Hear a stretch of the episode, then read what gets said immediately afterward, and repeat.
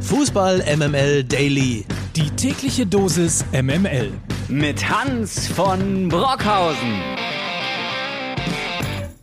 Weiter, immer weiter. Nachholspiel hat immer noch die MML Daily Redaktion besetzt. Guten Morgen, sagen Mario und Hans. Wir sind, man kann auch sagen, Jan Hofer und Klaus Kleber der Fußballnachrichten, oder? es ist G0 Now Uhr. Kennst du das noch? Ja, wir haben natürlich hier nicht vor, mit Kuriositäten um die Ecke zu kommen oder mit irgendwelchen Aussetzern, sondern nur mit den harten Fakten aus der Welt des Fußballs. Ein harter Fakt, auch damals bei transfermarkt.de hochgehandelt worden, Mario, als wir dich zu Nachholspiel geholt haben. Das ging wirklich äh, Wochen durch die Presse. Wir haben damals für dich Unsummen ausgegeben. Und ich glaube, der einzige Club, der da hätte mithalten können, wäre der FC Chelsea gewesen, der amtierende Champions League-Sieger. Denn wie der Boulevard behauptet, will der Tuchel-Club für den Torbüffel aus Dortmund, Erling Haaland, 175 Millionen Euro ausgeben. Jetzt denkt man sich, ist ja irgendwie ganz normal im Fußball. Aber was sagt der junge Norweger auf der Medienrunde, die der BVB abgehalten hat? Ich hoffe, dass es nur Gerüchte sind, denn das wäre wahnsinnig viel Geld für eine Person.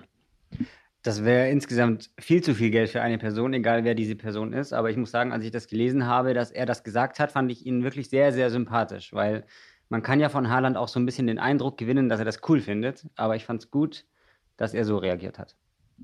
Haaland hat auch noch andere Aussagen rausgeknallt. Jetzt sind wir wieder beim Thema Fußballer. Denn auf die Frage, was er denn in der neuen Saison verbessern möchte, sagt er, ich möchte mehr Tore mit rechts erzielen, aber auch mit dem Kopf oder mit links.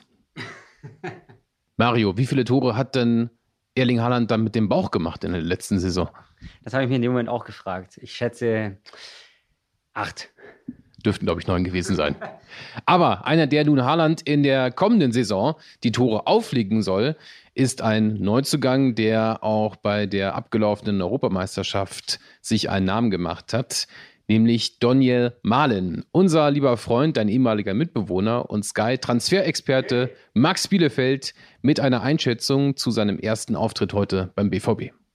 Ein bisschen kurios war der Auftritt von Daniel Mahlen ja schon. Transfer war noch nicht offiziell verkündet, trotzdem stand er auf dem Trainingsplatz.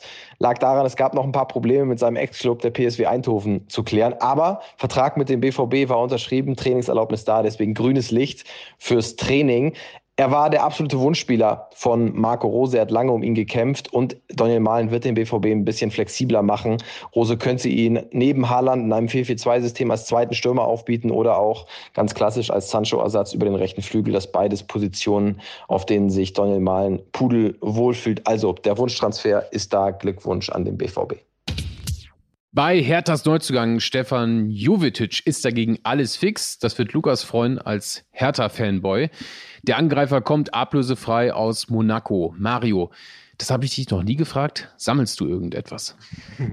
Ja, das wird dir aber jetzt nicht gefallen, weil es nichts mit Fußball zu tun hat. Aber du kennst natürlich mich und meinen guten Kumpel Roger Federer. Deswegen sammle ich natürlich alles, wo ein RF auf dem Shirt steht.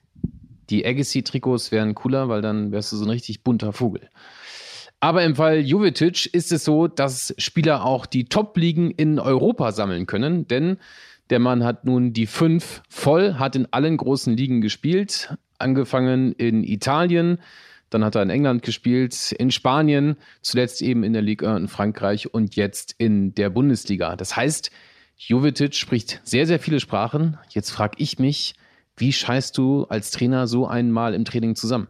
Völlig egal, das versteht er auf jeder Sprache, aber er versteht natürlich das Lob auch auf jeder Sprache, deswegen ist es eigentlich ganz gut. Aber ich bin der Meinung, wenn Freddy Bobic einen Spieler verpflichtet, dann muss man ganz, ganz vorsichtig sein bei der Konkurrenz. Ich tippe auf 10 plus x Tore. Einer, der für viele Buden auch gut ist, ist unser lieber Max Kruse. Anfang der Woche, Mario, hast du uns die schöne Geschichte erzählt, dass Max Kruse in Tokio bei den Olympischen Spielen seiner Freundin nach diesem doch sehr anstrengenden Sieg gegen Saudi-Arabien noch einen Heiratsantrag gemacht hat. Wir haben aber hier bei MML Delhi noch nicht aufgelöst, hat sie überhaupt Ja gesagt? Soweit ich weiß, hat sie das. Sie hat äh, die olympischen Verlobungsringe sozusagen angenommen. Ähm, pro Finger hat sie einen Ring jetzt bekommen. Also Max Kruse hat selbst im Olympia-Podcast der Sportschau gesagt, dass er wohl 20 bis 25 Minuten warten musste, bis sie ihm das Ja-Wort gegeben hat. Denn die ARD ist, glaube ich, dann direkt danach zum Schwimmen rüber und die Interviews sind dann quasi äh, aufgezeichnet worden und später erst gesendet worden. Aber er hat natürlich auch gesagt, du komm, also wie sieht's denn aus? Wir kennen uns schon fast ein Jahr. Es war eine ganz coole Zeit, also möchtest du mich heiraten? Da kann man dann schon auch mal noch eine Viertelstunde auf die Antwort warten, wenn man so eine Frage stellt. Absolut. Mario, wir sind seit Ewigkeiten verheiratet. Auch diese Woche bei MML Daily. Liebe Grüße an Olli.